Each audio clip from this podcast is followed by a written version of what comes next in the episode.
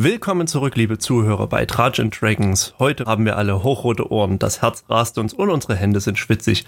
Wir waren alle sehr nervös und heute erzählen wir euch davon, liebe Zuhörer. Mit mir heute am Feuer sitzen der Max.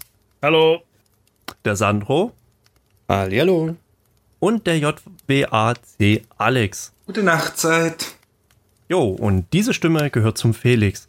Und wie immer bei unserem Podcast fangen wir mit einer kurzen Frage an. Ihr Lieben, was war denn euer Highlight in den letzten Wochen für euch als Dungeon Master und vielleicht passend zu unserem Thema dieses Mal? Was war euer persönliches? Das hättet ihr besser machen können. Max, ich würde einfach bei dir starten. Ich hatte leider in den letzten Wochen nur einen einzigen D&D-Abend. Daher gleich das Highlight und das, was nicht so gut lief aus dem Abend. Es war ein großer Kampf gegen vier Wizards also ausschließlich Wizards, war mal wirklich interessant. Es hat auch richtig gut funktioniert. Allerdings, ich hätte mich doch gleich, um zum schlechten Teil zu kommen, ich hätte mich ein bisschen mehr besser vorbereiten sollen, was die Spells jeweils sind. Weil das hat natürlich etwas Zeit gekostet, Hauptsache im Kampf. Wir hatten nur die ganze Session nur einen einzigen Kampf. Und das hat sich etwas hingezogen, wenn ich immer mal wieder einen Spell nachschauen musste, der da mir nicht ganz klar war, welche Reichweite hatte der jetzt wieder oder was können die noch als Bonus-Action. Ich habe mir die Spells zwar durchgelesen, aber man hat ja Action und eine Bonus-Action. Und natürlich würden die ihre Bonus-Action verwenden, wenn sie müssten, was sie tun könnten. Aber ich wusste nicht, welcher Spell ist eine Bonus-Action. Und es hat ein bisschen Zeit gekostet, das würde ich anders machen. Aber ansonsten war es an sich eigentlich ein echt guter Kampf. Okay.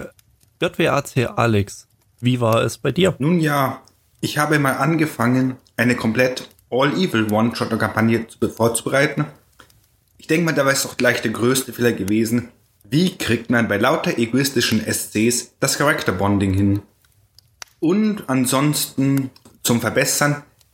Endlich ist das Buch gekommen, The Monsters Now What They Are Doing. Das viele schöne Taktiken zum Thema Monster, Spells, warum machen Monster das, was sie tun oder auch nicht, bereitstellt. Und hast du am Ende eine Motivation für all die bösen Zauberer, Knolle, Orger und sonstiges gefunden, dass sie miteinander arbeiten? Zum Teil ja, es ist echt interessant. Da steht zum Beispiel auch drin, warum jetzt Beholder sich andere halten, warum die zum Beispiel auf den Grund Auftrags gebunden sind oder warum, wie sie zusammenarbeiten. Aber ich bin noch nicht ganz durch, weil Life happens, auch außerhalb von D&D. Äh, Klingt mega spannend. Ja, verständlich. Ich wusste gar nicht, dass es solche Bücher gibt. Wir werden natürlich äh, in unserem Artikel dann das Buch von JWAC Alex verlinken lassen. Und kommen wir zu Sandro. Sandro, dein Highlight.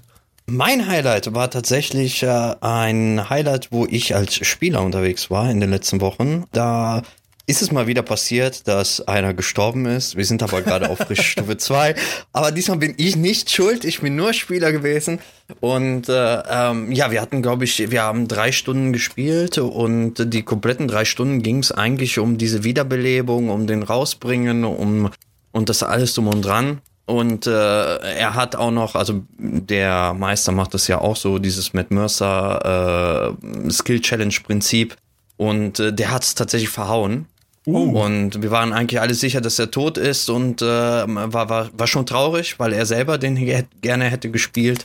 Und äh, ja, und irgendwie in den letzten halbe Stunde, wo wir gespielt haben, haben wir noch irgendeine Rose hatten wir gefunden, die, wir, die immer auf ihn sehr reagiert hat. Das haben wir auf ihn draufgelegt, so zum Verabschiedung. Und das hat, das ist plötzlich zu Staub geworden und er ist äh, erwachte und äh, somit war er doch gerettet und das hat keiner von uns überhaupt mit gerechnet. Es war, es war einfach ein, so ein Hoch und Tief der Gefühle. Man hat so erstmal, oh, wir müssen ihn wiederbeleben, dann geht's runter. Es, äh, wir haben es nicht geschafft und am Ende doch noch, dass es geklappt hat. Das war sehr schön. Also ein wunderschöner Deus Ex Machina Moment. Äh, ich glaube, es war gar nicht wirklich als Deus Ex Machina geplant, weil das war von Anfang an so, dass die Rose ja schon seit der ersten Folge äh, auf ihn sehr reagiert hat. Dementsprechend äh, wäre es so oder so passiert. Hätten wir da, äh, wir hatten eher Glück, dass wir daran gedacht haben, diese auf ihn draufzulegen, also so als Opfergabe. Ah, okay, cool. Also es war, war sehr cool. Und äh, zu den anderen, was nicht so gut gelaufen ist, das war Mai, also in meiner letzten Runde, wir sind immer noch mitten in diesem Kampf, von dem ich ja, glaube ich, äh, schon vor zwei Folgen erzählt habe. Äh, immer und noch. Äh, da ist es äh, immer noch, ja. Wir haben mittlerweile drei weitere Sessions zwischen gehabt und sie sind immer noch in diesem Kampf. Aber jetzt so langsam, so langsam endet es so. Vielleicht für alle, für alle Neuzukömmlinge kannst du kurz zusammenfassen, welchen, welches Wesen ihr bekämpft. Oh, äh, wir sind, äh, sie sind gerade in einer Höhle voller äh, Hügelriesen und versuchen da äh, mal halt zum Boss zu kommen und haben entschieden, Kopf durch die Wand Taktik, alle rein, laut und einfach der komplette Bau äh, ist auf sie aufmerksam geworden, direkt von Anfang an. Dementsprechend ist es. GG. ja, dass, dass sie überhaupt noch leben, ist groß. Ähm, aber da muss ich sagen, hatte ich äh, zwischendurch ich merke selber, dass ich keinen Bock mehr habe auf das Ganze und äh, ja schon vielleicht ab und zu ein klein wenig die Leute zu sehr gehetzt habe und so so ein mach mal hinne, aber in-game halt und äh, ich glaube, das hat ein bisschen so endlich hatten sie ein bisschen Luft und dann habe ich sie sogar noch weiter äh, dass sie, ja, äh, es war ein bisschen, ich glaube, das Gefühl, ich möchte endlich fertig werden, hat überwo überwogen und das Ganze ein bisschen ja, hätte, hätte ich ein bisschen schöner machen können. Also da, da gebe ich mir selbst ein bisschen die Schuld, aber ansonsten war es ja trotzdem spaßig. Das klingt alles sehr schön. Ähm, von meiner Seite her muss ich sagen, mein Highlight war außerhalb des Spiels. Für mich kam ein Spieler zu nach ein paar Tagen. Wir hatten eine Session, das ähnliche Abenteuer wie bei dir, Sandro. Wir spielen Storm King. Und es ging darum, dass er darüber nachgedacht hat, ob sein Charakter bei dem derzeitigen Ding, die so hier und da passieren, noch eine Motivation hat, mit der Gruppe zu sein. Und wir hatten darüber gesprochen und im Großen und Ganzen glaube ich, etwas ziemlich Interessantes bei ihm gehört zu haben, nämlich dass auch Helden, beziehungsweise unsere Helden, nach schlimmen Dingen, die ihnen passieren, vielleicht mal eine Art Intervention brauchen. Also muss man vielleicht mit dem Barden sprechen, dass er nicht jedes Monster versucht zu bezürzen und sollte man vielleicht mit dem Barbaren sprechen, dass nicht jede Tür, die sich nicht mit der Klinke öffnen lässt, mit einer Axt zu öffnen ist.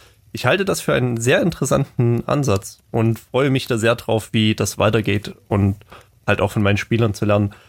Ähm, weniger gut, glaube ich, spielt in dieselbe Kategorie, denn ich habe den, meine Spieler ein wenig dem Chaos eines anderen Spielers ausgesetzt. Hintergrund, meine Spieler wurden aufgrund sehr berechtigter oder unberechtigter Taten ins Gefängnis geworfen, bis auf eine Person. Und diese Person war nun verpflichtet, die anderen wieder aus dem Gefängnis freizubekommen. Und ja, sie ist sehr opportunistisch. Ähm, sie hat sich diversen Anklagen angenommen und hat gesagt, ja, natürlich, das bereinige ich, kein Problem, wo unterschreibe ich, hat mit dem falschen Namen unterschrieben. Also sehr chaotisch gut, möchte ich meinen. Und da bin ich noch ein bisschen am Hadern, ob ich äh, dem Spieler da zu viel aufgebürdet habe, beziehungsweise den anderen Spielern zu viel in ihrer Freiheit weggenommen habe, als sie quasi dem anderen Spieler unterworfen sind mit seinen Aussagen und seiner Leistung. Ja, aber ähnliche Fehler haben wir auch vermutlich gemacht, als wir das erste Mal da saßen und da standen, um zu schauen, okay, wir kommen gleich in den Raum, da sitzen wahrscheinlich unsere guten Freunde an einem Tisch, blicken uns an, haben noch genauso wenig Ahnung wie wir, was jetzt passieren wird. Und wir haben höchstwahrscheinlich 19 Seiten Papier, von der wahrscheinlich nach der ersten Seite wir den Rest wegwerfen können. Wie kam es bei euch zum ersten Mal? Ähm, JWAC Alex, ich fange bei dir an.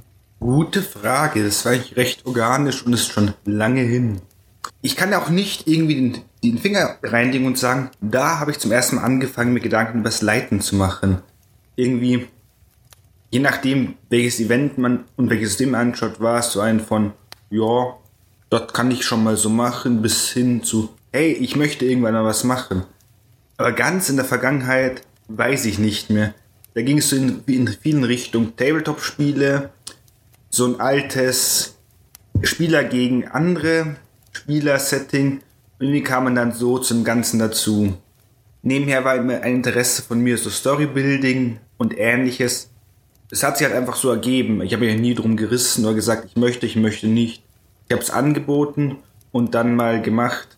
Aber ob ich jetzt zuerst gespielt habe und dann geleitet habe, oder zuerst geleitet und dann gespielt habe, das ist immer vom System abhängig.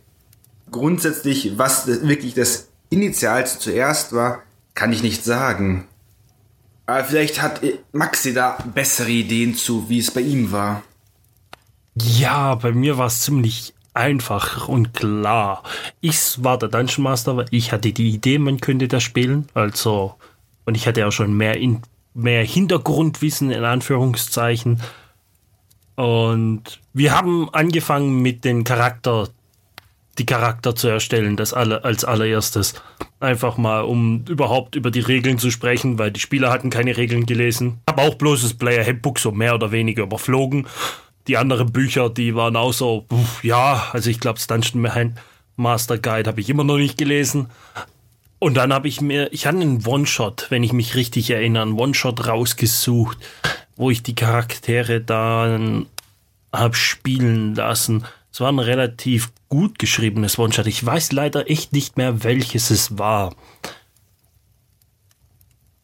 Nee, kommt nichts wieder zurück. Aber der Abend lief eigentlich ganz gut. Also man hat gleich gemerkt, ein paar Sachen haben gar nicht funktioniert. Da war ein Puzzle mit dabei, wo ich dann so im Spielen gemerkt habe, so ja, das macht überhaupt keinen Sinn. Da war eine Zeit, also sie waren in einem Raum eingesperrt und sie hätten einfach nur die Sanduhr abwarten, also die Zeit warten, abwarten sollen, bis die abgelaufen ist. Dann wären die Türen wieder aufgegangen aber mit. Ach, die typische Kobold-Gaskammer. ja, genau, aber da waren halt Kobolds mit drin oder Goblins oder was auch immer.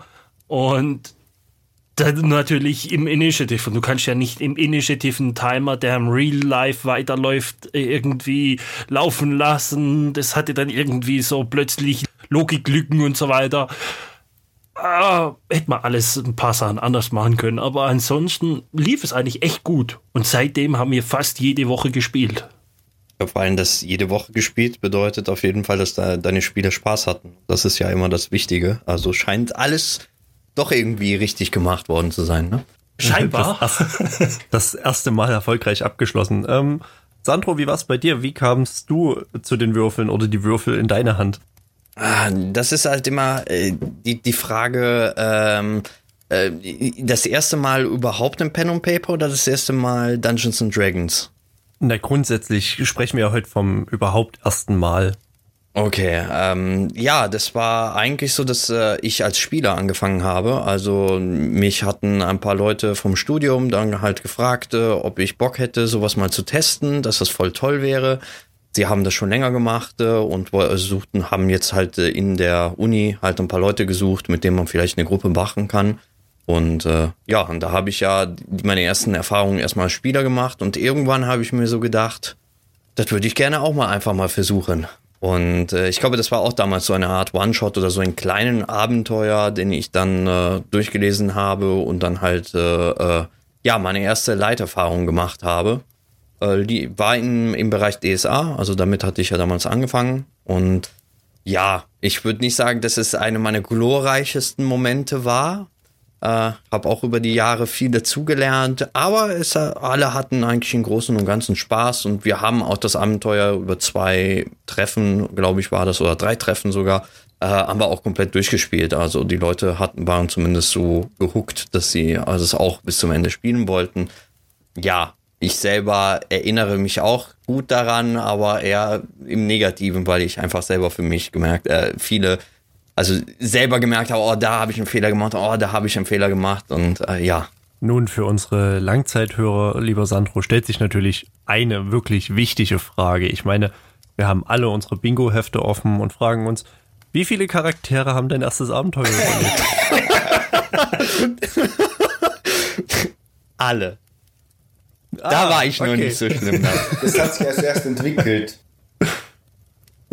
Das hat sich viel später wahrscheinlich erst entwickelt. Wer weiß, was dir angetan Erst wurde. Erst D&D sind Charaktere gestorben. Ah, es ist also das System. Wahrscheinlich hat man bei DSA keinen Bock gehabt, bis zum Ende zu würfeln. ich weiß gar nicht, ähm, ob es in DSA so diese Death Saves gibt. Ich halte Nein. da immer. Ah, ich halte dann eigentlich D&D immer für sehr, sehr untödlich, aber ja, Sandro beweist das halt irgendwie immer, dass es doch auch anders geht. Nun, bei mir das erste Mal war, wie gesagt, vor einer Gruppe von Freunden. Ich war der, der treibende Pol wahrscheinlich, der auch Sandro angesprochen hätte. Ich hatte den Hauke, der Rocket Beans, mir angeschaut, wie er sein wunderbares Gears und dann Beard-System mhm. auf dem Sender gespielt hatte und hatte gesagt, yo, sowas wär's doch genau für uns auch und hatte dann meine Freunde, ob sie wollten oder nicht, dazu genötigt, mit mir zu spielen. Ach, ich bin ein guter Freund. Und habe dann gesagt, ich schreibe da was und das kriegen wir hin. Und ja, bei mir war es wirklich so. Ich hatte äh, gefühlt 19 Seiten dabei und, und war fröhlich und, und gut drauf und ja, habe dann zum ersten Mal mitbekommen, wo der Unterschied ist zwischen ich schreibe mir etwas auf und da kommen noch Spieler dazu. Denn Spieler haben einen Hang dazu, in die andere Richtung zu gehen. Mhm. Und so war es dann auch, was mich zu einer anderen, sehr nützlichen Fähigkeit gebracht hat, nämlich dem um Himmels Willen, ich brauche eine Stadt und ich muss jetzt hier irgendwas wegimprovisieren. Aber zu diesen Highlights würde ich sagen, kommen wir später nochmal. Was wir jetzt rausgehört haben, ist, dass ein Großteil von uns ja quasi, also teils, teils ist. Max, wie ich es bei dir mitbekommen habe, du hast auch das Rollenspiel für dich entdeckt und hast gesagt, wir machen das jetzt und bist ins kalte Wasser gesprungen. Genau. Genau, ich war direkt der DM von Anfang an. Richtig. Ähm, wohingegen ich bei JWAC Alex und ähm, bei Sandro rausbekommen habe, sie waren erst Spieler und sind dadurch dann quasi, irgendwann hat der DM gesagt, so, Junge, hier hast du die Würfel, jetzt bist du dran. So ungefähr. Je nach System wenn du sagst, je nach System, wie war's, dann hast du bei D&D dann sofort die Würfel in die Hand genommen oder hast du gesagt, bist du auch erst als Spieler gewesen? Ich wollte für lange Zeit mal D&D leiten, dann wurde das Ganze nichts. Dann hat sich irgendwann mal mit Justus eine aufgetane Gruppe zu machen und Justus wollte unbedingt leiten. Da habe ich mir gedacht, na gut, du hast schon mal dich da vorbereitet. Wenn andere das auch wollen, lass ihn doch den Vortritt. Okay, ja, warum nicht? Nun möchte ich gerne vielleicht zu einem Punkt kommen von eurer ersten D&D-Session, die ihr geleitet habt, jetzt um es festzumachen. Welcher Moment könntet ihr, wenn ich euch heute Nacht aufwecke und frage, was ist dir in Erinnerung geblieben, was würdet ihr mir erzählen? Ähm, Max in Erinnerung geblieben ist mir eigentlich genau die Situation mit dem, mit der Grabkammer. Weil ich wüsste, sonst kann ich nichts mehr von diesem One-Shot erzählen. Ich habe absolut keine Ahnung mehr, was dieses One-Shot beinhaltet hatte. Außer diese Grabkammer. Dann lass mich spezifizieren. Was stand bei dir auf dem Papier und wie hat es sich ausgespielt am Ende?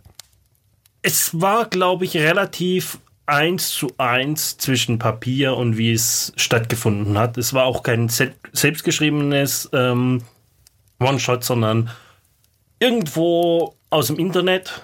Und ich habe da in der ersten Session etwas, was ich direkt von dort gelernt habe. Das weiß ich, ist Sachen, die auf Englisch sind, übersetzen. Ansonsten hängt sich mein Gehirn da dabei auf. Das habe ich damals gelernt und mache es heute immer noch nicht. Also ich habe daraus was gelernt, kann man merken. ähm, aber ansonsten, das lief relativ nach dem Faden, was wahrscheinlich auch daran hing, dass auch die Spieler zum ersten Mal da war und sich dann halt auch nicht so frei oder nicht so diese Freiheit genommen haben, die sie sich heute nehmen würden und sagen, was interessiert mich das, ich gehe nach rechts auch wenn da steht, äh, hier, hier Dungeon, hier Dungeon und, und Loot nach links. Nö, ich will wissen, was da rechts ist. Ähm, das hätten sie damals wahrscheinlich eher noch nicht gemacht, sondern sind da brav gefolgt, diesen Story-Hooks, wie sie da lang gehen könnten, aber ja, da kann ich da eigentlich nichts sagen. Sandro? Puh, äh, woran erinnere ich mich beim ersten äh, Mal meistern in D&D? Ähm, eigentlich weniger an das, was passiert ist, als eher, dass ich so viel vorbereitet hatte. Eigentlich hatte ich, also ich habe Lost Minds of Endelva, war mein erstes Abenteuer, das ich geleitet habe. Äh, also hat direkt einen offiziellen äh, Abenteuer mir ausgesucht, weil ich mir einfach äh, sicherer war, dass äh, ich auf jeden Fall was habe und äh, ich in dieser Welt halt nicht komplett alles erfinden muss und irgendwas habe, wo ich mich halt dran hangel. Und äh, ich erinnere mich noch, dass ich wirklich super viel vorbereitet habe und äh, mir so viele Gedanken gemacht habe. Und am Ende haben sie, glaube ich, nicht mal ein Drittel von dem geschafft, was ich vorbereitet hatte. Also, äh, dass, dass der Zeitmanagement einfach etwas ist, was ich erstmal noch echt lernen musste. Das ist irgendwie mir wirklich in Erinnerung geblieben. Dieses, äh, oh, ich muss so viel vorbereiten und an den Tag selber ja, war, war dann ein, wirklich nur ein Bruchteil davon. Also ja, bis heute ist das noch so ein bisschen, aber es wird immer besser. Wer bereitet nicht zu viel vor? Ja, man weiß ja nie, ne? Mhm. Und bei dir, JWAC Alex? Gute Frage. Also, so, wenn mich, ich glaube, eins war die Sache mit denen, dass wir verdammt viel Tee getrunken haben. Ich glaube, so über anderthalb Liter pro Stunde. Weißt du, dass man nicht zur D&D-Sache. ja, aber was wirklich hängen geblieben ist, ich weiß nicht. Gefühlt hat sich so der, der Clusterfuck, den man selbst befürchtet hat, zu produzieren, recht schnell geklärt. Zumal da sich ja auch irgendwie all das, man denkt, was passiert, wenn die links abbiegen? Oh, da muss ich improvisieren, auf das Gesamtabenteuer nicht negativ ausgewirkt hat. Irgendwie, obwohl man alles plant, war mir wichtig, irgendwie dieser Mut zur Improvisation und dann schaffen wir halt schnell Fakten und schaffen sie weiter. Und schauen, dass wir die irgendwie einlegen in das System. Von daher, so genau kann ich das nicht sagen. Und du, Felix? Also, wie gesagt, ich hatte ja hauptsächlich meine Freunde dazu gewohlferkelt, mit mir das zu spielen.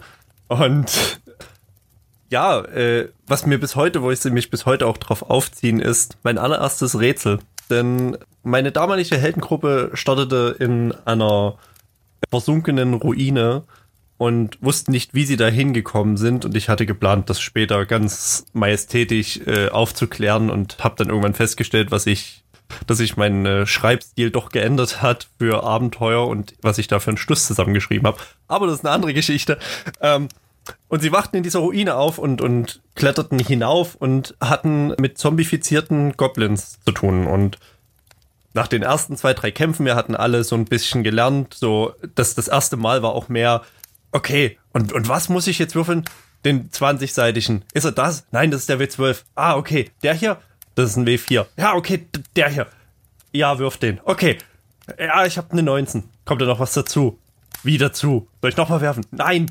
also wirklich, man hat sich halt ein bisschen lang gehangelt, wie, was steht auf dem Papier, was wird jetzt mit den Würfeln gemacht, weil auch wie bei Max war ich, glaube ich, der Einzige, der überhaupt die Kurzregeln äh, gelesen hatte, wenigstens zu D&D, das Player Handbook nur ansatzweise, so dass wir die Charaktere erstellen konnten. Es war wild.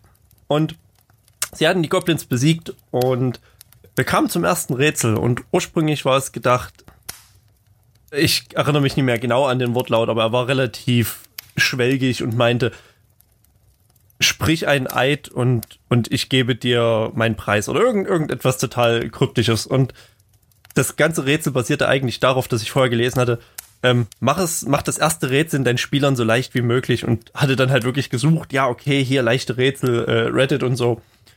Und da stand dann sowas wie, ja, sie müssen nur sagen, irgendetwas, ein, ein Wort sprechen oder, oder ähm, ein, ein Schwur leisten und dann bekommen sie halt ein paar Heiltränke und sowas hatte ich geplant. Und meine Gruppe sah das, hat den, hat den Text gelesen und alle blickten sich am Tisch an und ich freute mich schon richtig, weil ich dachte, okay, die überlegen. Und einer meinte dann so, und mein, und mein Barbar damals meinte, ja, kommen wir später wieder, oder? Und einfach an dem Rätsel vorbei. Und damit werde ich bis heute aufgezogen, dass ich halt gesagt habe, ja, zu dem Rätsel kommen wir später nochmal. Und ja, sie sind dann halt eiskalt daran vorbei. Auch noch quasi mehr oder weniger in die fast falsche Richtung, weil es gab eine Gabelung und ich dachte eigentlich, naja, sie werden jetzt hier die Dings bekommen und gehen dann da lang da habe ich dann schon gelernt, dass man einfach Türen vertauscht, dass sie doch dort hingehen, wo man das möchte. Aber ja, das ist so in Erinnerung geblieben bis heute, dass mein erstes Rätsel konsequent ignoriert wird. Und seitdem muss ich sagen, sind auch Rätsel fast immer so gestaltet, wie wenn diverse Ideen mir kreativ genug sind, ist das genau die Lösung. Ja, das war mein Punkt dazu. Ich glaube, diese Erfahrung macht jede Person, die leitet. Rätsel sind, so leicht sie klingen, die Leute kommen nicht drauf. SCs sind dumm, Punkt. Es ist so, bei Rätseln sind sie dumm. Oder sie overengineeren, aber es gibt nichts dazwischen. Oder wenn CSCs kapieren wollen, die Spielenden kapieren es oder kapieren es nicht.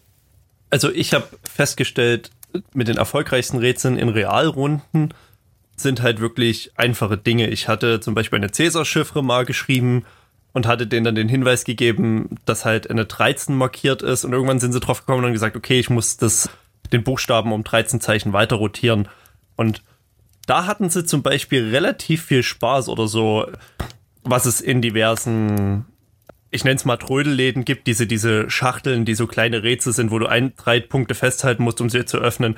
Sowas ist für Spieler immer sehr interessant, aber so dieses typisch abstrakte was vielleicht auf dem Text super klingt, ist immens schwierig. Überhaupt diese Übersetzungsrätsel, die kamen auch bei mir immer ziemlich gut an. Du wolltest was sagen, Max? Weiß nicht mehr was. Einfach weitermachen.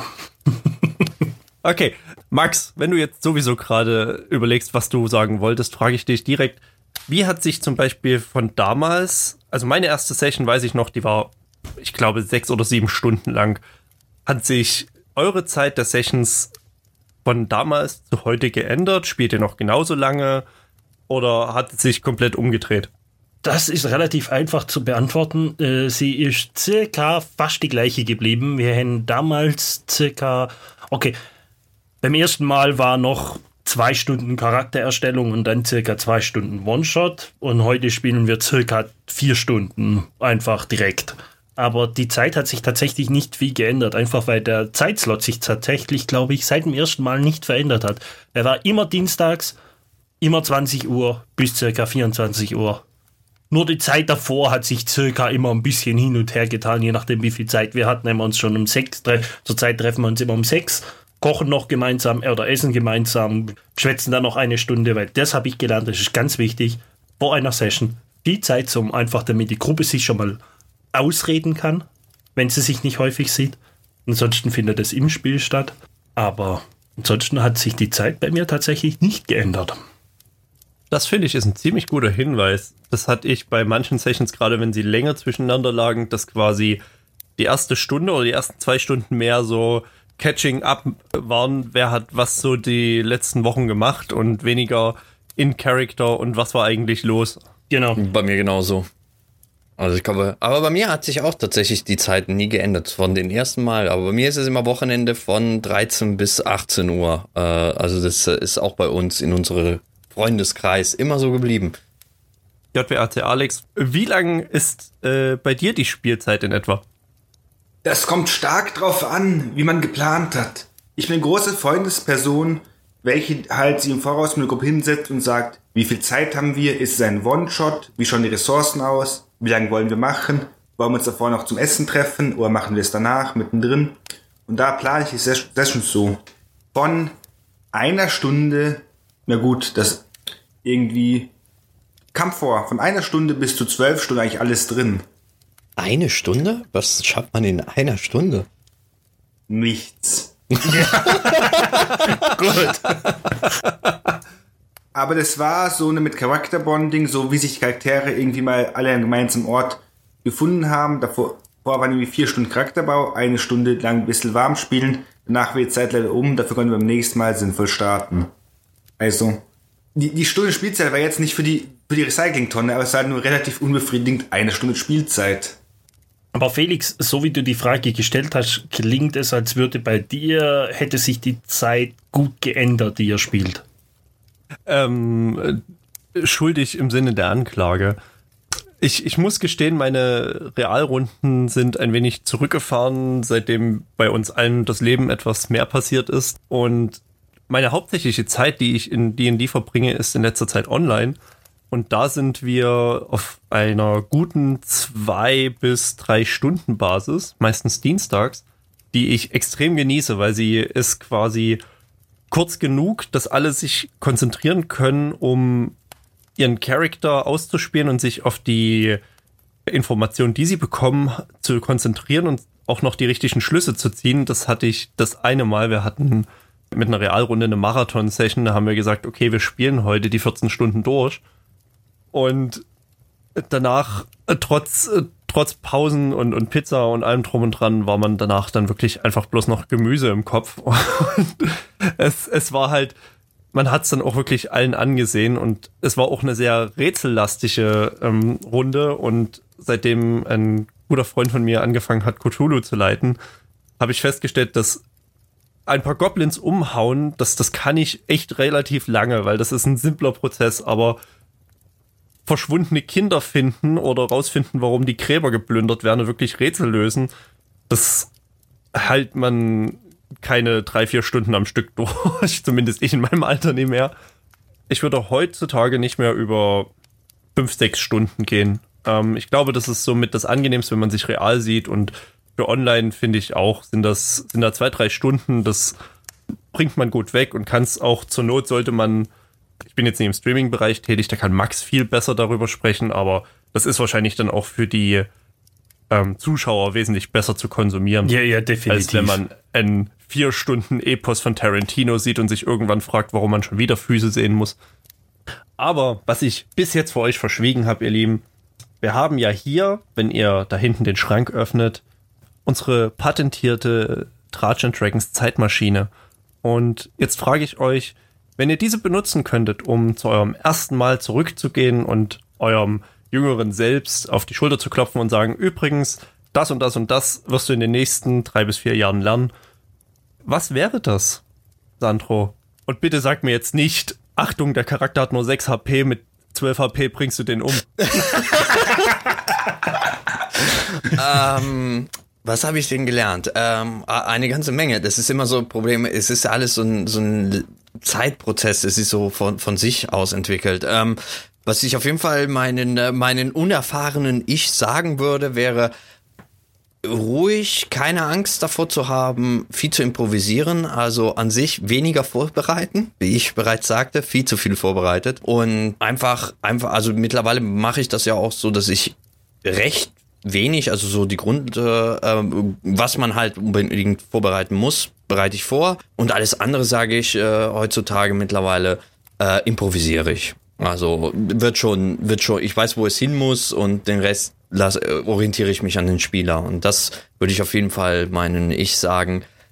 Ruhig, ein bisschen weniger vorbereiten, ein bisschen atmen und äh, einfach mal geschehen lassen und auf die Spieler eingehen. Also wirklich gucken, ah, okay, wenn, wenn man merkt, die, die, die kommen jetzt nicht weiter, dass man da ein bisschen hilft oder ein bisschen zurück. Also, dass man dass man wirklich eher auf die Spieler sich konzentriert und die Geschichte äh, klappt schon. Also man, man weiß ja, wo man hin möchte und äh, ja, dementsprechend wäre das so eine der größten Sachen, die ich meinen Anfänger ich sagen würde. JWAC Alex, äh, wie schaut es bei dir aus? Ich würde meinem Jüngeren selbst die Hand auf die Schulter legen und sagen, schau, es sind viele, viele Jahre vergangen. Ambient und Beschreibungen kannst du bis heute nicht. Du musst weiter üben. Nee, irgendwie ist das das größte Problem, was ich hatte und das größte Problem, an dem ich arbeiten muss, dass er nur graduell besser wird und nicht zu dem Stand, wie ich es gerne hätte. Eigene Ansprüche und so. Das ganze Zeitmanagement irgendwie einen Kampf sinnvoll strukturieren, ging irgendwie ganz locker aus der Feder. Hingeschrieben, gemacht, fertig. So Plot-Konsistenz relativ auch sinnvoll auf den Enden einzusammeln. Aber diese Beschreibungen, die Maßnahmen des Tisches beschreiben, die Gerüche und Eindrücke in, in dieser versifften Mittelalterstadt zu beschreiben, das ist, woran es bis heute hapert. Und da hätte man vielleicht früher anfangen sollen. Da fällt mir eine, eine Sache muss ich hier unbedingt noch sagen, weil du das gerade erwähnt hast. Ich würde doch noch eine Sache sagen. Baue nie wieder Encounter mit Tausenden von Gegner. Also alles, was über acht Gegner hat, baust du nicht ein. So, das wollte ich noch gesagt haben. Ich bin ja der Meinung, dass ein Kampf, der nicht ein Endkampf ist, maximal sechs Runden dauern kann. Wenn ich, wenn, entweder dann muss ein TPK geben oder die Monster müssen tot sein. Ja, äh, ähnlich, um eine Referenz zu unserem im Kampf-Podcast, wo darüber ja schon gesprochen wird, äh, zu ziehen. Es sollte halt aller so und so vier Runden ansonsten etwas passieren, dass es nicht nur zähle deine Zahl zusammen und würfel ist, sondern und wenn Verstärkung eintrifft oder einer der Riesen die Flucht ergreift oder was auch immer dann passieren sollte, aber bin ich ganz bei dir. Kommen wir zu Max. Max, äh, spring in die Zeitmaschine. Was sagst du deinem jüngeren Ich? Eigentlich genau das gleiche, was Sandro auch schon gesagt hat. Und zwar, bereite nicht so viel vor. Du wirst nur immer wieder Zeug neu schreiben müssen oder improvisieren dürfen oder wegwerfen, weil es gar nicht gebraucht wird. Aber und dann noch zusätzlich das, was Alex sagt. Ich bin auch nicht sehr gut drin äh, zu beschreiben, wo ihr es gerade seid. Wie riecht es? Wie fühlt es sich unter der Boden unter euren Füßen an? Was größtenteils daran liegt, dass ich es einfach nicht hinschreibe. Das sollte ich, hätte ich, ich würde es ihm sagen, schreib's endlich mal auf. Und dann aber auch noch, macht dir keine Gedanken darüber, die spielen auch noch in drei Jahren mit dir. Das heißt, irgendwas, irgendwas funktioniert und es macht Spaß. Also nicht so viel Stress und nicht so viel Panik vor den Sessions, sondern einfach, einfach machen und es funktioniert. Und bei dir, Felix? Ich folge sofort dir in den, in den Zeitstrudel. Vorher noch ganz kurz, was mir gerade in den Sinn kommt, ist, das Problem am Ambient beschreiben ist, ich hatte eine Session, da hatte ich mir das groß aufgeschrieben und habe wirklich mich bemüht und immer wieder auf meinen Zettel, also an meinem Dungeon Master Screen, klebte dann wirklich äh, die großen drei Ws. Wie ist etwas, was ist etwas und so weiter, um wirklich den, den Spielern die Möglichkeiten zu geben. Das führte dann dazu, dass wir eine, es ging darum, wir waren in einem magischen Turm und ich habe quasi wirklich ein, ein verrottendes Bankett beschrieben. Also der Schale Wein, der dort auf dem Tisch steht, die Äpfel, die Pelz angesetzt haben, alles roch süßlich äh, verwesend in dem Raum, führte dazu, dass meine Spieler komplett irritiert waren, weil sie das auch nicht gewohnt waren und dann wirklich der Meinung waren, dass dieser Tisch etwas ganz Besonderes sein muss, weil ich habe noch nie so die Maserung beschrieben und der muss magisch sein. Was irgendwann hatten wir dann wirklich gestaunt. Ich habe gesagt, ich habe es einfach nur beschrieben. Ach, das ist nie wichtig. Nee, das ist nur ein Tisch. Er sagt, das ist nur ein Tisch. also, so viel zu dem, zu dem Ambient beschreiben. Ähm, wenn ich zurückgehen könnte, ich würde meinem Ich wahrscheinlich sagen, dass er den Spaß nicht erzwingen kann. Also, ich hatte sehr viel Sorge, ob es den, den Spielern Spaß macht und hier und da. Und ich glaube, da einfach sagen, ähm, entspann dich, wenn du der Meinung bist, äh, du hast Spaß und keiner steht auf und sagt, ey, das ist mir zu doof und geht, dann haben alle Spaß. Ähm, und das andere ist, was ich vielleicht auch noch lernen muss, aber vielleicht kann ich vor ein paar Jahren schon anfangen. Du kannst deine Spieler nicht zwingen, NPCs zu mögen. Überhaupt nicht. Die äh, Spieler werden, werden sich den, ich hatte einen NPC geschrieben, wo ich wirklich dachte, komplett durchgeplant. Den werden die mögen, den werde ich töten, die werden den rächen. Total einfach. Klang auf dem Papier perfekt die fanden den zum Kotzen. also die mochten den überhaupt nicht. Und die waren richtig froh, als der endlich weg war. Und das ist so, also heutzutage, äh, ich würde ihm wahrscheinlich sagen, schreib fünf NPCs auf, denk dir zu jedem ein lustiges Gimmick und eine lustige Stimme aus. Den von den, von diesen fünf NPCs, den die Leute da am meisten mögen, der wird's. und das würde ich heute tun. Also wirklich, du kannst die nicht zwingen, dass die deine NPCs mögen. Und das wäre mein Hinweis. Vor allem hast du öfters dieses, er ist sehr freundlich. Irgendwas stimmt doch mit dem nicht, oder? Ja. Der, ist, der ist viel zu hilfsbereit. Das, das so, da, da muss doch was dahinter stecken. Ey, das sind immer die Gedanken und du denkst dir nur, nein, ihr sollt, er ist einfach nur nett. Helden sind auch nie bei einem Bankett und trinken einfach mal ein Glas Wein, weil das Glas Wein ist immer vergiftet. Das ist relativ witzig zu betrachten, wenn du Spielern ein bisschen mehr Downtime gibst und sagst, ja, organisiert, ich mach halt irgendwas. Äh, ja, ja, äh, ich schwinge mein Schwert die ganze Zeit, ja, in der Luft rum, okay.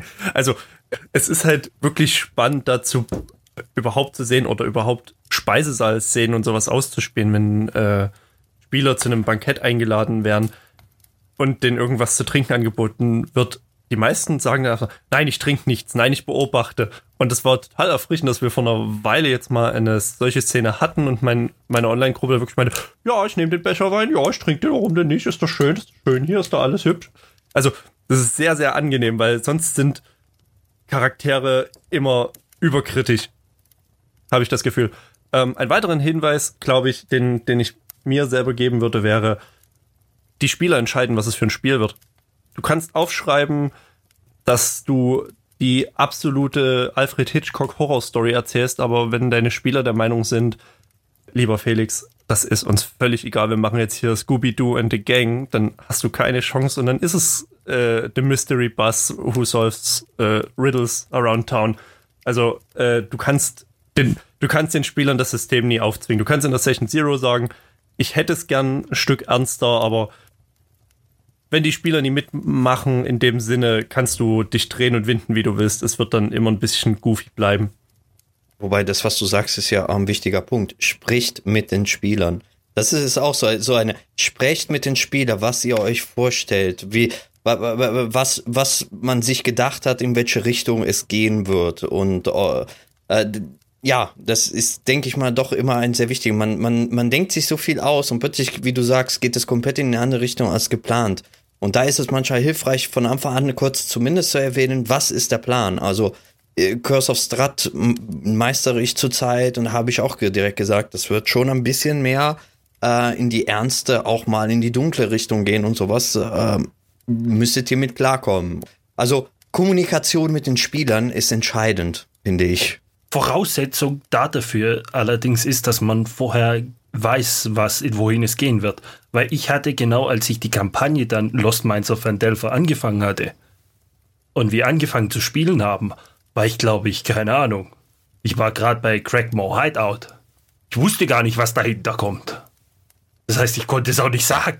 Ach so, äh, ich mache das ja immer so, dass ich mir vorher das, die komplette Geschichte einmal durchlese, dass ich zumindest schon mal weiß, in welche Richtung das geht. Ich mache mir wie eh zu viel Be Vorbereitung, wie gesagt. ich bereite die, die, dieses Stück, was ich gelesen habe, zu weit vor. Aber was da dahinter kommt, habe ich meistens keine große Ahnung. So ein bisschen so im Kopf läuft es im Hintergrund ab, aber gelesen oder sonst irgendwas habe ich nicht. Keine Ahnung. Das erinnert mich leider sehr an meine erste Session, als meine Spieler, wie gesagt, ich hatte 19 Seiten und konnte viele davon wegwerfen. Weil meine Spieler sich dann für was anderes entschieden hatten, weil die auch den NPC, den ich denen vorgesetzt hatte, nie mochten. Und die sind halt dann erst möglichst von diesem Schiff, was der da hatte, von See gegangen und waren halt nie bereit, mit ihm Piraten zu werden. Naja, und da sind die halt in dieses Dorf. Und da musste ich mir dann halt dieses Dorf null ausgeplant. So, ja, da ist ein Dorf. Ja, wir gehen da von Bord, ist uns völlig egal, wir wollen hier nie bei dem bleiben. Okay. Ähm, oh, ja. Da hört man in der Ferne das Tut-Tut von der Railroad, wie gerade der Zug abfährt. Ja, ihr, ihr, müsst, ihr, ihr, müsst, aber nee, wir wollen nicht. Okay. Ähm, ja, hier ist ein Bürgermeister, vermisst seine Tochter. Mhm. Und dann wirklich, also das war so, also ich glaube, die Hälfte meiner ersten Session war da wirklich so ausgedacht und ja, da gibt's Hinweise. Na, wir gehen mal um das Haus rum und suchen Fußspuren. Jo, das sind welche. Also dort habe ich auch sehr genossen, dass die Spieler mir sehr viele Hooks hingeworfen haben, wo ich wirklich nur sagen musste, jo, genau das ist dort. Also, aber dieses wirklich Schwimmen möchte ich zum Beispiel heutzutage nicht mehr haben. Ich möchte, also ich glaube, ich bereite nicht so gut vor wie Sandro, aber ich lese, ich habe zumindest, ich weiß, was die in der Geschichte passieren wird. Und ich habe eine grobe Idee, aber ich habe weniger Angst mehr davon, wegzugehen, beziehungsweise Türen zu tauschen, dass sie doch durch die richtige Tür am Ende gehen. Na gut, ich weiß nicht. Irgendwie, so gesehen bereite ich dann doch recht viel vor. Ich überlege mir halt so auf einer hohen Ebene, wie funktioniert was und was ungefähr sind die ganzen Sachen. Und je, je detaillierter das Ganze wird, je größer wird auch meine Improvisation. Mittlerweile bin ich an einem Punkt, früher habe ich ein bisschen mehr in den Plot geklammert, zu sagen, na gut, wenn es ungefähr den groben Story-Arc noch geht, so what, dann biegen sie halt links ab, Richtung heile Welt und sonst was, was weiß ich. Aber jede Entscheidung hat den Konsequenzen. wenn sie jetzt entscheiden, nicht das kleine Dorf zu retten, sondern den Piraten und den, den Hobgoblins da die Macht zu lassen, in ein paar Runden wird es sie einholen. Wenn sie wieder zum Dorf gehen, wird eine hauptgoblische Festung stehen. Und dann haben sie ein Problem. Wenn das Level nicht passt, dann müssten die Spieler improvisieren, nicht mehr ich. Und irgendwie ist es für mich der Anspruch daran, dass die Welt schlüssig bleibt, auch auf Kosten eines Plots. Aber auch hier ist so eine Sache, das ist sehr stark gruppenkonsensspezifisch. Wenn eine Gruppe sagt, ich möchte gerne die Lost Minds of Palim Palim oder Curse of Strahd spielen, dann sollen die es tun. Da warte ich aber auch von den Spielenden, dass sie sich quasi mit auf diese Railroad einlassen und, und nicht irgendwie rechts abbiegen und den Wagen von dem Zwerg liegen lassen, den sie eigentlich beschützen sollen. Ah, wobei, es gibt ja auch schon auch Abenteuer, wie zum Beispiel ein Curse of Strat, der ja recht offen ist, ne? Also der ungefähr sagt, so ist die Welt und das ist so das Ende, wo es hingehen soll. Äh, und der Rest ist einfach nur Erklärung, was in den einzelnen Orten passieren kann. Und äh, Ja, also es hängt immer, es gibt natürlich auch wiederum andere Abenteuer wie die Tyranny of Dragon Reihe, die ja ziemlich Railroad ist, aber es gibt auch recht offen gestaltete. Ich meine, das ist glaube ich auch etwas, was, wenn man das erste Mal leitet, recht wichtig ist. Was möchte ich mit der Gruppe erreichen? Würdet ihr eher Railroad oder Sandbox empfehlen, so für erstes Meistern? Railroad. Ja, Railroad. Gute Frage. Es kommt drauf an.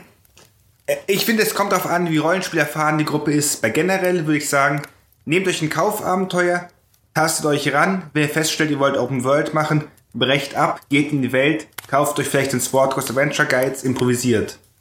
Wenn es darum ich bin eh quasi geprimed von meinen Computerspielen, wie World of Warcraft, schlag mich tot, dann würde ich sagen, gut, da spielen wir irgendwas Railroad-lastiges, bis wir merken, dass die Gleise sind und uns in der Entfaltung einschränken.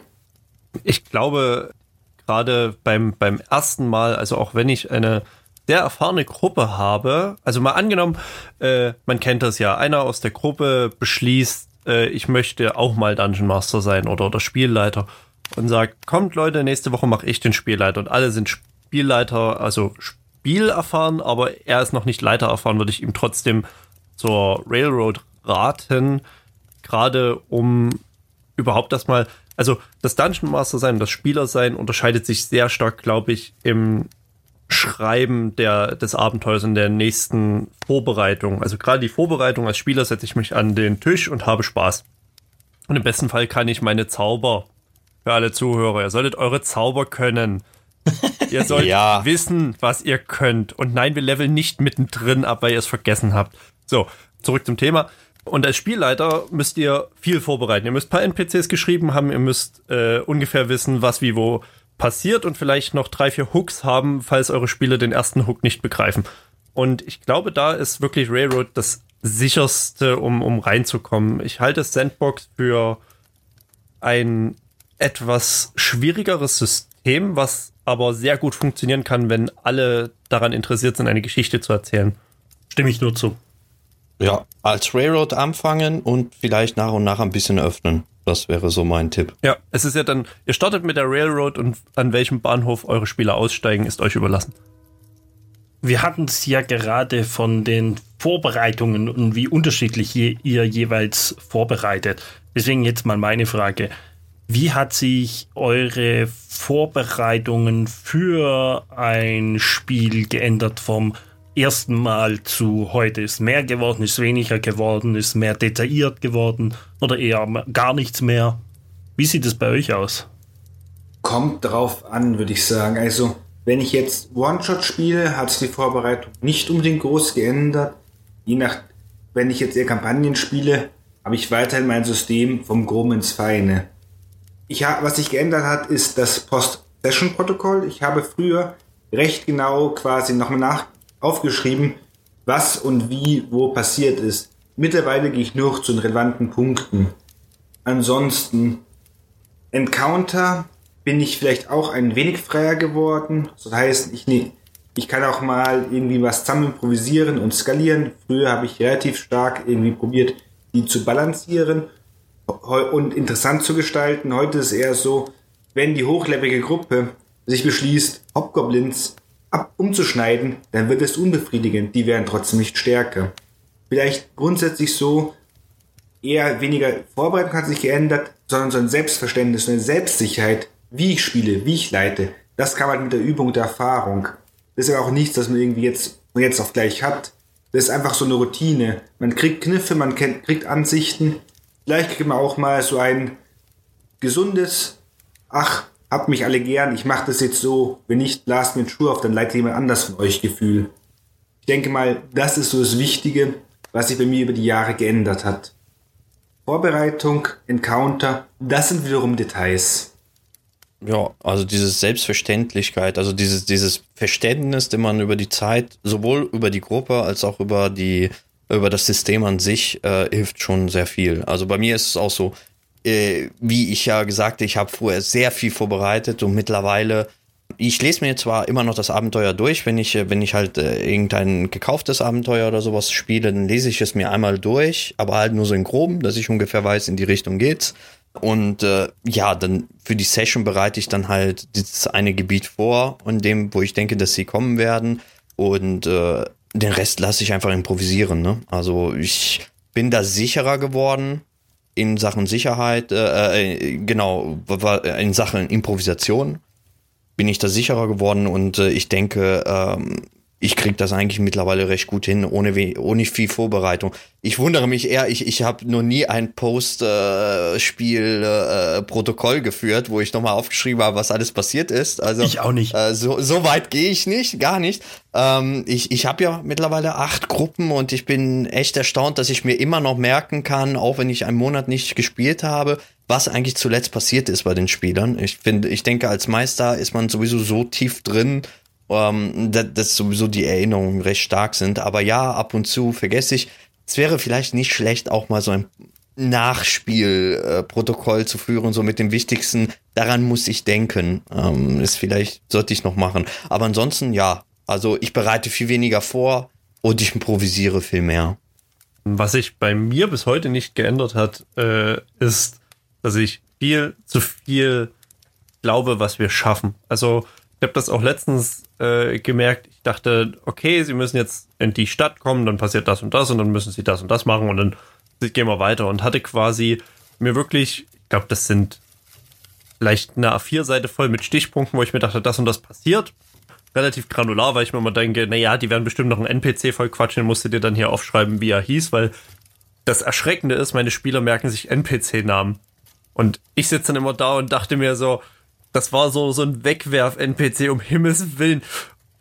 Äh, der klang aber das letzte Mal anders. Äh, du weißt, wie der klang. Um Himmels, äh, so. ja. Und, äh, deshalb bin ich mittlerweile wirklich so nur noch an Punkten und mach mir, lass mir dort Platz, dass ich sagen kann, ah, ich habe einen NPC erschaffen, schreib dir den Namen hin und vielleicht noch einen Hinweis von, von Körperhaltung oder, oder was mein, meine Stimmlage war. Und wie gesagt, hatte so dieses, dieses, dieses A4-Seite und dachte, jo, das schaffen wir. Und dann hatten wir an dem Abend irgendwie zwei Stunden gespielt und wir hatten zwei dieser Stichpunkte nur abgearbeitet und ich dachte, okay, ich habe jetzt noch vier Sessions scheinbar. Ja, das, das ist ja genau das, was mir passiert ist bei meiner, meiner ersten Runde. Wobei es immer noch halt halbwegs passiert. Ne? Man bereitet immer einen Tick zu viel vor, aber ja, man, man kennt mittlerweile besser die Gruppe, denke ich mal. Zum, zum ersten Mal muss ich sagen, ich schreibe heute keine Dialoge mehr vor. Also ich war am Anfang, was ich auch sehr, sehr unangenehm bis heute noch empfinde, ist, wenn zwei NPCs sich unterhalten. Und oh, ja. ich hatte quasi. Es macht Spaß. Äh, es, Findest du? ja. Da müssen wir, glaube ich, mal irgendwo privat reden, ob du mir einen Hinweis geben kannst, wie du dir das, wie du das machst. Auf, auf jeden Fall ähm, habe ich damals ganz, also mussten diese NPCs halt so einen Information Dump abliefern und die haben sich halt unterhalten, was die Leute hören sollten. Ich habe mir wirklich den kompletten Dialog aufgeschrieben und ich hatte drei Seiten, die ich quasi vorgelesen habe und also einfach an, an Dialog und ich schreibe heute keinen Dialog mehr. Ich wirklich, wenn der NPC entsteht, habe ich eine, eine Laune und eine Stimmung und dann unterhalten die sich und wenn mir was Doofes einfällt, dann sage ich das. Also ich bin der Meinung, äh, so, so viel Schwachsinn ich meinen Spielern vergeben kann, genauso können die mir Schwachsinn vergeben. Und das ist auch meistens dann das ja, was im, im Kopf bleibt. Also all die epischen Kampfszenen äh, merken die sich, nee, aber die erfreuen sich bis heute noch dran, dass die entsprechenden Hahn haben. Also, was soll man da jetzt noch machen? Was ich immer noch ganz gut finde bei so NPCs in der Vorbereitung, ich suche mir, ich nenne sie nicht mehr irgendwie Catchphrase, sondern so irgendwie ein Satz, ein Zitat, wo vielleicht auch das NPC in der Welt bekannt ist, um den baue ich um den Charakter. Zum Beispiel, so ein einfaches wäre einfach so ein ruchloser Schurke, der einfach als so Phrase hat, der Zweck heiligt die Mittel. Und wenn es über, und wenn es über meine Familie geht. Allein das kann man schon irgendwie einfließen lassen. Das beschreibt aus meiner Sicht das NPC total gut. Vielleicht ist auch ein wenig angelehnt an die Konzepte von Fate. Ich weiß es nicht unbedingt, aber ich, ich bediene mich halt für das ganze NPC-Bauen sehr an diesen erzähllastigen Rollenspielsystemen, einfach weil es die Freiheiten gibt, weil es Dinge auf irgendwie zwei, drei Stichpunkte runterdampft und ich ewig einen NPC ausbauen muss. Und ich habe dann auch eine Flexibilität. Zum Beispiel, wenn ich einen NPC habe mit der Zweck die Mittel, weiß ich eigentlich auch zu jeder Zeit, wie ich es ausspielen muss, um mir Gedanken zu machen, was ist die Gesinnung, was ist die Familie etc. aber wenn so ein kleines Kind verzogener Bengel der Königstochter hat, dann ist es auch relativ klar, wie es NPC ausspielen muss. Und das ist auch etwas, was man zur Not irgendwie als Namen, als Identifikation den Spielenden kommunizieren kann. Ihr, ihr redet wie mit dem verzogenen Bengel der Königstochter. Damit ist, der Na ist nochmal der Name, dass der Anton heißt, klar, aber ich weiß auch wiederum, wenn die darüber reden, welches NSC sie meinen. Das ist eigentlich eine sehr gute, eine interessante Methode, das umzusetzen. Hat man nicht immer mit diesem Ideal, Bond und Floor und so Zeug kacke, sondern man hat einfach alles in einen Satz zusammengebeult, mehr oder weniger. Aber Max, du hattest die Frage selber gestellt und hast sie, glaube ich, noch gar nicht beantwortet. Was hat sich bei dir in den Vorbereitungen verändert? Ich war einer, der hat, ich habe hab sehr, sehr viel vorbereitet gehabt. Also ich war eher so, fünf oder sechs Sessions voraus war alles äh, penibel vorbereitet und dann fand es doch regelmäßig nicht statt und ich durfte Seiten um Seiten wieder löschen.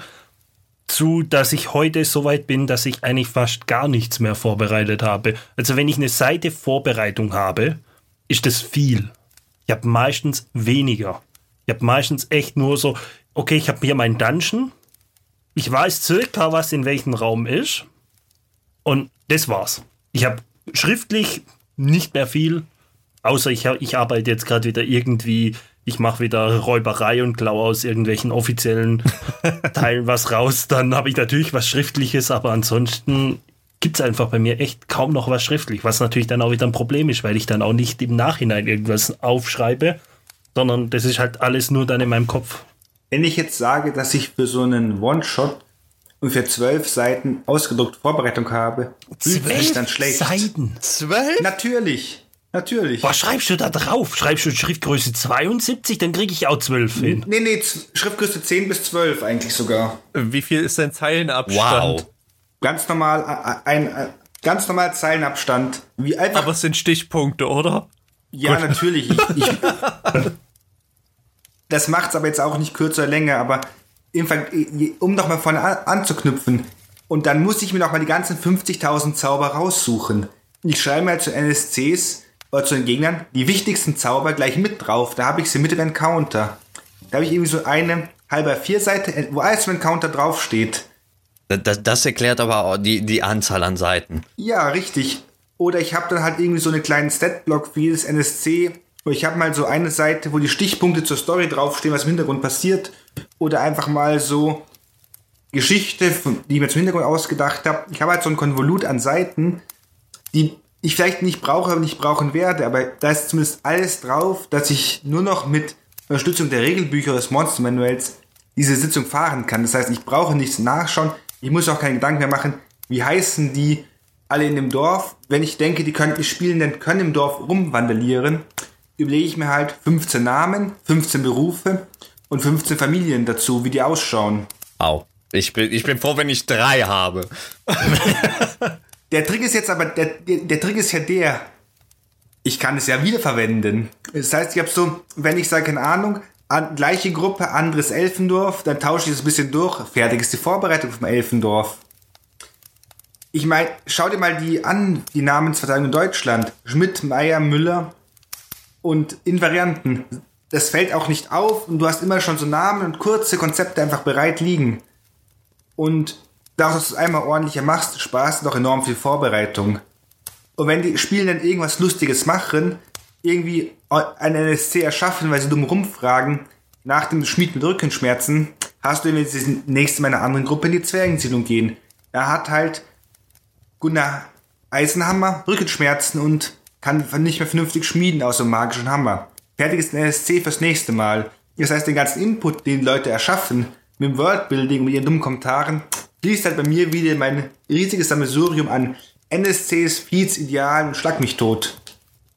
Da muss ich erschreckenderweise, also weil du das mit den, mit den Details sagst, äh, an eine Runde denken, es ist nie D&D, es war Cthulhu, wo wir äh, Spieler waren.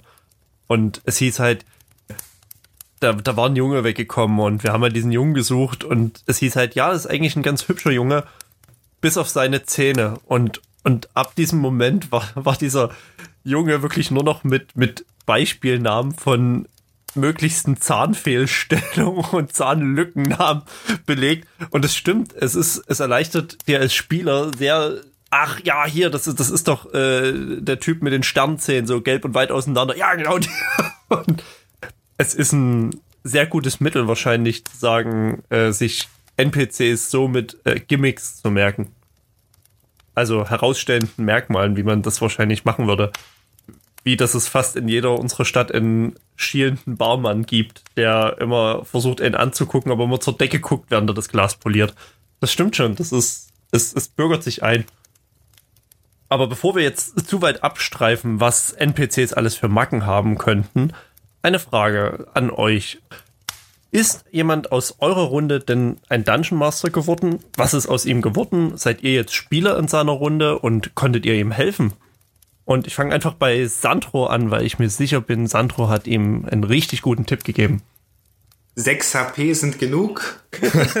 ich kann auf alles mit Ja beantworten. Also ich habe, glaube ich, von meinen Gruppen habe ich insgesamt fünf Leute zum Meistern gebracht. Vier, vier, fünf, vier oder fünf Leute auf jeden Fall. Jetzt weiß ich, wie du auf acht Sessions kommst. Ja, genau das. Und bei allen bin ich natürlich dann auch wiederum Spieler äh, gewesen. Ähm, und äh, dementsprechend, nee, es hat sich wirklich so, das, äh, also einer, jetzt der letzte, hat vor ein paar Wochen halt sich wirklich, hat angefangen, seine Geschichte jetzt zu bauen und ist total total glücklich gewesen und so und äh, ich bin immer da und gebe halt Tipps, wenn also vor allem er jetzt, der gerade neu sich in dieser Meisterrolle findet, äh, gebe ich ihnen auch immer Tipps äh, zu Vorbereitungen und so weiter. So ein bisschen das, was wir heute hier gemacht haben, helfe ich ihnen immer ein bisschen aus. Aber ja, ich habe äh, auf jeden Fall einige dazu gebracht, äh, auch mal sich als DM zu versuchen. Wie sieht es bei euch aus, beim Rest? Ja, an sich schon. Damals in der Gruppe haben wir halt abgewechselt. Da war es relativ einfach, auch im Nachhinein eine Spielerin, für die auch andere und ich geleitet haben, probiert es jetzt selbst mitleiten. Bei manchen haben wir halt auch mal gemeinsam geleitet.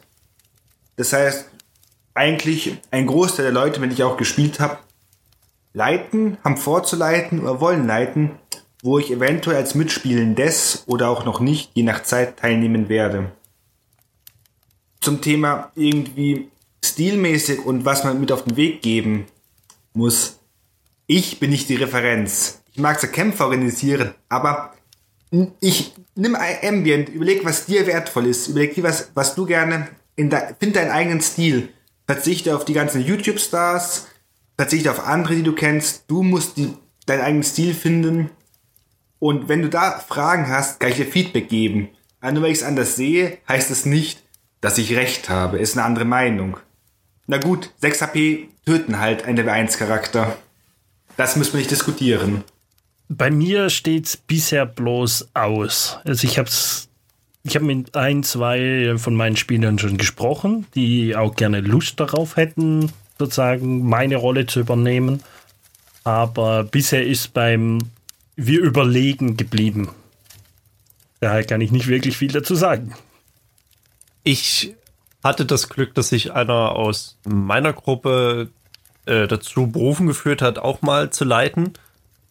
Und ich, ja, ich bin mir nicht sicher, ob ich ihm jetzt groß unterstützt habe. Ich habe halt gesagt, wie ich Dinge mache und ähm, habe mir dann quasi nur Hinweise gegeben, was, was quasi meine Fehler am Anfang waren und was man vermeiden könnte. Ich muss aber auch gestehen, ich bin auch schuld an seiner äh, wahrscheinlich unschönsten Dungeon Master Erfahrung, denn äh, ich wurde eingeladen zum, zum Spielen beim ersten Spiel und wir hatten eine Woche vorher hatten wir quasi meine Session und wir hatten einen, ja, den, den typischen, ich nenne es mal, der Nekromant versucht jemanden Geliebtes für sich wieder zu beleben, Plot. Und ich dachte mir, ja, okay, und habe mich da hingesetzt, hatte meinen Charakter parat und wir hatten gespielt. Und ich weiß gar nicht, ob es in der ersten oder zweiten Session war und dann hörte ich ihm so zu, wie er so Dinge beschrieb und mir kamen so ganz, ganz viele Punkte immens bekannt vor, wo ich mir so dachte, warte mal, das kennst du irgendwo her. Das klingt ziemlich ähnlich. Ja, die Namen sind anders, aber das Konzept ist dir klar. Und mehr im Meta-Kommentar als sonst was hatte ich dann sehr unhöflich, also was heißt unhöflich, ich bin halt rausgeplatzt und habe gesagt, ja sag mal, du verkaufst mir jetzt aber nie meinen eigenen Plot gerade, oder? und äh, ja, er wurde bleich und meinte dann, ähm, doch. Und ihm ist es auch nie aufgefallen. Also er dachte auch, Mensch, ich habe das bestimmt irgendwo gesehen, wie es M oft geht. Man hat irgendwo was gesehen und schreibt das auf. Und er meinte dann, ich habe das irgendwie, habe ich das aufgeschrieben. Ich dachte, boah, das ist doch die Idee. ich hatte es halt wirklich eine Woche oder zwei davor selbst geleitet, so sowas in die Richtung. Ja, und da war ich sehr unangenehm. Und er hat dann auch gesagt, ja, naja, das Abenteuer ist quasi rum, weil ihr wisst ja, was es ist. Äh, wenn wir uns nächstes Mal sehen, schreibe ich was Neues. Und das war's dann auch, dass wir halt gesagt haben, okay, wir schreiben was Neues. Ich fühle mich bis heute schuldig, weil das hätte man, das hätte man nie während der Session, sondern hätte man danach sagen müssen, so, hier, du, kann es sein, dass? Und dann hätte er auch zur Not genügend Zeit haben können, um zu sagen, äh, nee, war's gar nie. Ich habe was ganz anderes, Raschel, Raschel Papier. Aber ja, das verbinde ich so ein bisschen mit äh, neue Dungeon Master in die Welt werfen. Macht das nie, liebe Zuhörer, macht das wirklich bitte nicht. Äh, nehmt euch, wenn euch irgendwas komisch vorkommt, jemanden danach zur Seite und sagt, hier, das kenne ich vielleicht. Oder äh, ansonsten schafft mehr Dungeon Master. Jeder will Dungeon Master haben. Wir sind immer noch viel zu viele Spieler als Dungeon Master. Nun, glaube ich, nachdem wir jetzt einiges über unser erstes Mal erfahren haben, dass euer erstes Mal, liebe Zuhörer, ein wenig besser oder wenigstens genauso witzig verlaufen wird. Und zum Abschluss möchte ich eine Frage an das Team stellen. Würdet ihr es wieder tun, JW AC Alex? Natürlich nicht. Nee, Spaß beiseite, jederzeit. Sandro? Aber sicher, nicht umsonst habe ich so viele Gruppen. Und wen solltest du sonst töten? Max? Korrekt. Definitiv, immer wieder. Einfach starten, nicht drüber nachdenken. Äh, und ich kann es euch auch nur ans Herz legen, genau wie wir alle. Nehmt euch ein paar Würfel, nehmt euch ein paar Freunde. Das eine könnt ihr kaufen, das andere habt ihr hoffentlich schon rumliegen. Ähm, und startet einfach. Und falls ihr unsere Meinung auch andersweitig noch hören möchtet, neben diesem Podcast, äh, ihr findet den JWAC Alex auf verschiedenen Social Media Kanälen, unter anderem Twitter. Äh, Sandro, dich finden wir bei äh, ebenfalls auf Twitter, Meridor und äh, ansonsten bald auch äh, im äh, Twitch unter ebenfalls Meridor werde ich meine ersten Runden äh, meistern. Da freuen wir uns alle drauf. Und einen weiteren äh, bekannten Streamer von Maximum Roll ist Max. Wo finden wir dich noch? Äh, noch außer auch unter Maximum Roll eigentlich nur noch auf Twitter oder auf unserem Podca äh, Podcast, auf unserem Discord. Richtig, auf unserem Discord sind wir alle zu finden. Äh, ich bin der Felix, mich findet ihr auf Twitter. Wir danken euch fürs Zuhören und für eure Zeit. Wir hoffen, euch hat es so sehr gefallen, dass ihr unseren Podcast kommentiert. Weiterhin findet ihr ihn auf tratschanddragons.de, iTunes und bei Spotify. Falls ihr sonst mit uns übers, ins Gespräch kommen wollt über das Thema D&D, dann besucht doch den offiziellen Discord-Kanal der D&D 5 Community. Den Link findet ihr wie immer in der Beschreibung oder auf unserer Website ratchanddragons.de. Nun, wir danken euch fürs Zuhören und verabschieden uns. Das war der Felix. Tschüss. Tschüss. Ciao.